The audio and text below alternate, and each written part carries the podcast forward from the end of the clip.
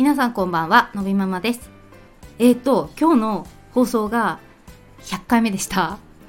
ねでもあの私ちょっとあのちょっと失敗してましてなぜかというとあの、えー、ライブを何回かやってるんですけどライブを通算してナンバリングするかしないか最初に迷って別にしてしまったので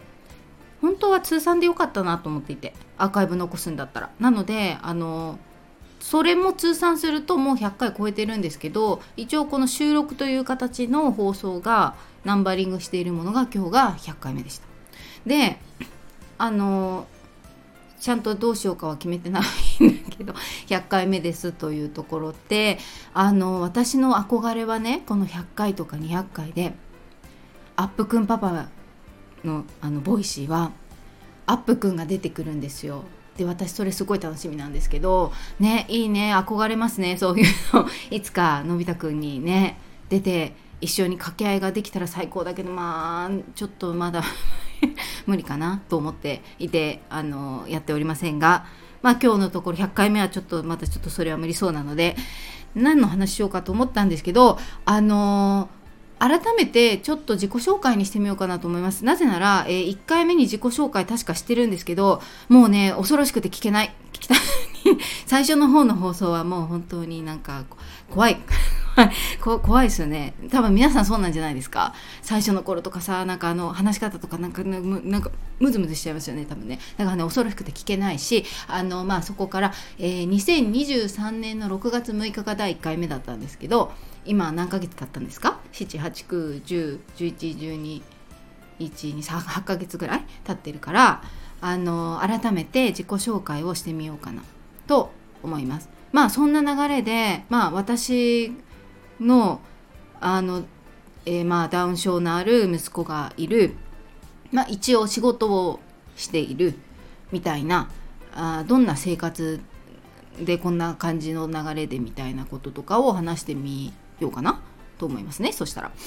でえっ、ー、とそうですね。まあ自己紹介ですけどまああの現在6歳で、えー、年長さんのダウン症のある息子のび太くんがいる母親。ですね。であの現在は会社員で働いています。平日は週5日。で今はまあ時短勤務をしていますけどあの会社員ですというとこですね。であのえっ、ー、とえっ、と夫ももちろん仕事してるから、えー、共働きですよ。というとこですね。でのび太くんは保育園に行ってます。っていうとこです。そうですね。でこのあのスタイフを始める前からインスタグラムは始めていました。でまあのび太くんがそうね生まれるあたりの話とかを前の話とかまあしてみるとそうねえっ、ー、と生まれるとかその頃もえっ、とあ私は30歳の時に結婚したんですけどあのー、そんなにすぐに子供が欲しいと思ってていなかったんですよ。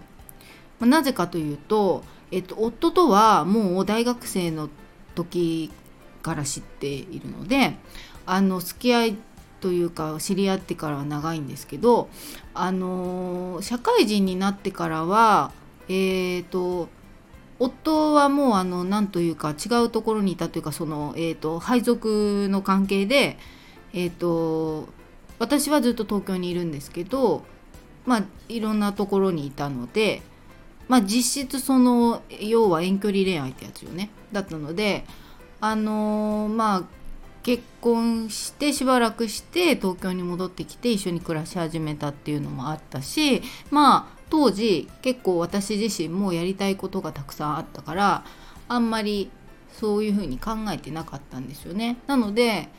まあ最初は結婚したけどそのまあ変わらぬ生活というかまあまあまああの離れて暮らしていたのが一緒に暮らし始めたみたいな感じかなだったんですけどでまあいよいよ年を取ってきて 35手前ぐらいかな？えっ、ー、とねのび太くん私を産んだのは34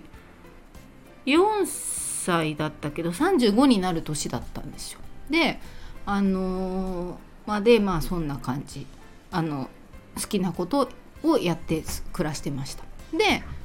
でまあのび太くんを妊娠してでまあ出産してみたいな感じになったんだけど あのえっ、ー、となんだっけ出生前検査はやらなかったです。そのことに関してはいつぞやのインスタグラムにあの書いたことがそういえばあります、うん、なのでまあまあしませんでしたいろいろあの考えはあったけどしなかったしただまああの疑う余地もなかったかなって感じですね。うんうん、であのでまあ生まれてから分かった。でなんか後になってからあのその時のえ生まれて初めて顔を見た瞬間のび太くんのを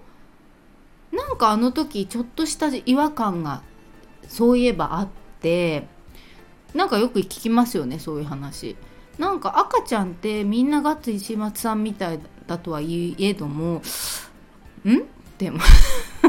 思ったような自分がいたような気がするのでまあなんかちょっと違和感はあったのかもね。であのまあそんな感じ。でもまあ生まれてまあいろいろすぐに告知とかもされたけどうんまああのそこまで暗くなったりとかはなかったな。って、まあ、今思うとそのあのその同じ時期に病院が一緒で産んだお友達が1人いて結構そのお友達と過ごしていたしもともとなんか私そんなにこう大人数で戯れるタイプじゃないからあのそこでもう解決というか別に日々楽しく過ごしていたので何ともと思わなかったし結構児童館あの区民センターとかなんかそういう感じのとこなんかありますでしょ？地域の。ところ。のあの当時住んでたところにもよく行ってたしなんかそこのサークルとかにも入ってたしリトミックをやってたんだけど。とかなので結構普通に過ごしていた気がするんだけどそれは多分うーんまあ私がどんくさいのかあんまりそのそういうひそひそひそみたいなことをされたことはないしあの露骨に避けられたこととかもないからうんまあラッキーだったのかなっていう感じがしますね。なのであのそんな感じで結構まあ楽しく過ごしていたかなと。でこういよいよ保育園に行こうとかなってくるとねだんだんちょっと壁に突き当たっていくというかねあのえー、思い通りにいかないことは出てきたんだけどまあそれでもなんだかんだと、えー、保育園に入れて仕事も戻れて、まあ、お休みとかも結構やっぱ多くなっちゃいがちなんですけどあのいろいろねご協力をいただきながらというところで、まあ、やらせていただいてますと。でまあえっ、ー、と今の生活としてはあのまあ、あの私は時短勤務をしていますが後ろの方で時短え後ろというのは終わりの時間を早くしてるんですけどでえっとちょうどのび太くんが通い始めた頃に入園した頃がちょうどコロナウイルス COVID がやってきた時だったんですよ。なので逆にそれが良かったんですよ。そういう言い方をしちゃいけないかもしれないけど。なぜならテレワークというものが始まり、えー、時差出勤とかも始まってそういうものがスタンダードになったので夫が、えー、在宅勤務がもう一時はずっと在宅勤務だった。で出社するようになっても、まあ、時差ということでちょっと、えー、朝遅くする形で夫が対応することで、えー、保育園の送り迎えとかも、朝は夫が送っていってみたいな感じで、えー、分担をしてやっているというところですね。で帰りは私が迎えに行ってで、まあ、戻ってきてからあ公文に週に3回行ってるんですけど、まあ、その日は公文に連れて行ってでまあ戻ってきってとか、まあ、雲に行ってる間に夕食の準備をしたりとかねみたいな感じだったりとかまあまあそんな感じでやってます。まあ夕食も一応作ってます。こう見えて。こう見えてどう見えてか知らないけど。まあ簡単なものだけど作ったりとかはしていますね。っていう感じかな。でまあのび太くんが最近ね寝るのが遅いんであれなんですけどまあ寝ればずっと寝ているので、まあ、そのそこからがちょっと自由時間みたいな感じだったりして、まあ、あとは通勤時間ですね。通勤時間がまあトータル2時間ぐらいありますからその時間が結構いろいろやってやる自分のやりたいことをできる時間ですね。なのでなんだかんだで寝るのが遅くなっちゃっていつも11時ぐらいですね私夜中の寝てるの。で朝が7時前とかかな。6時半とかかな。なんでちょっとねきつくなってきました。今40超えてるんですけど。なのであのそうそうそう。そうね。今後の課題としてはあ己の限界があの昔ほど、えー 上ではなくなってきてる。確実に。とでもうあの切羽詰まってくると体調崩したりしちゃうなっていうのをねなんか最近ちょっとなんか思い知ってきていてその辺がですねのび太くんが小学生に4月からなってちょっと勤務時間も長くなりますんでね私、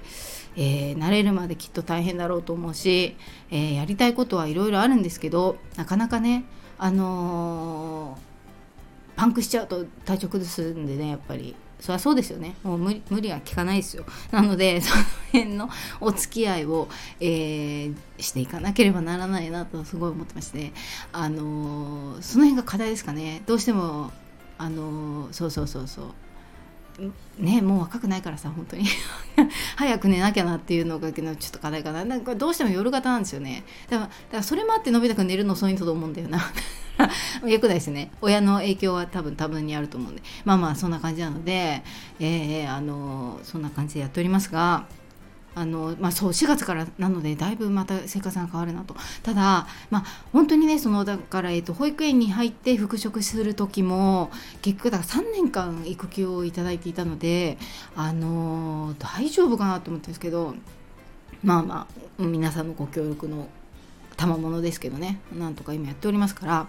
あのまあ慣れるしかないし慣れていくんだろうなと思っているのであの そうですね。あのたびたびその働くということについては話をすることもあるんですけどあのそうそう。やっぱり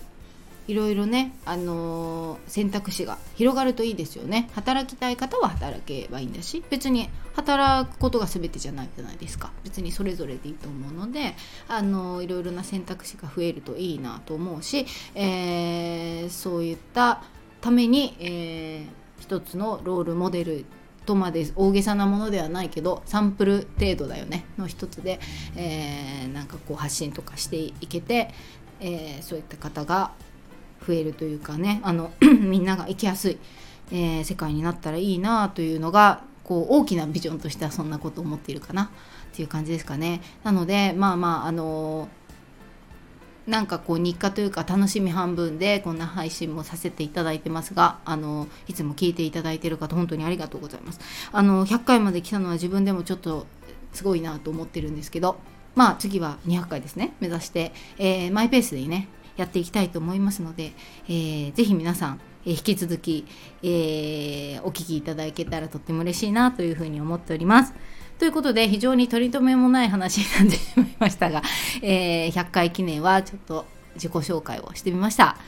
では、本日も最後まで聞いていただきありがとうございます。えー、また次回、来週ですね、もう。うん、お会いしましょう。さよなら。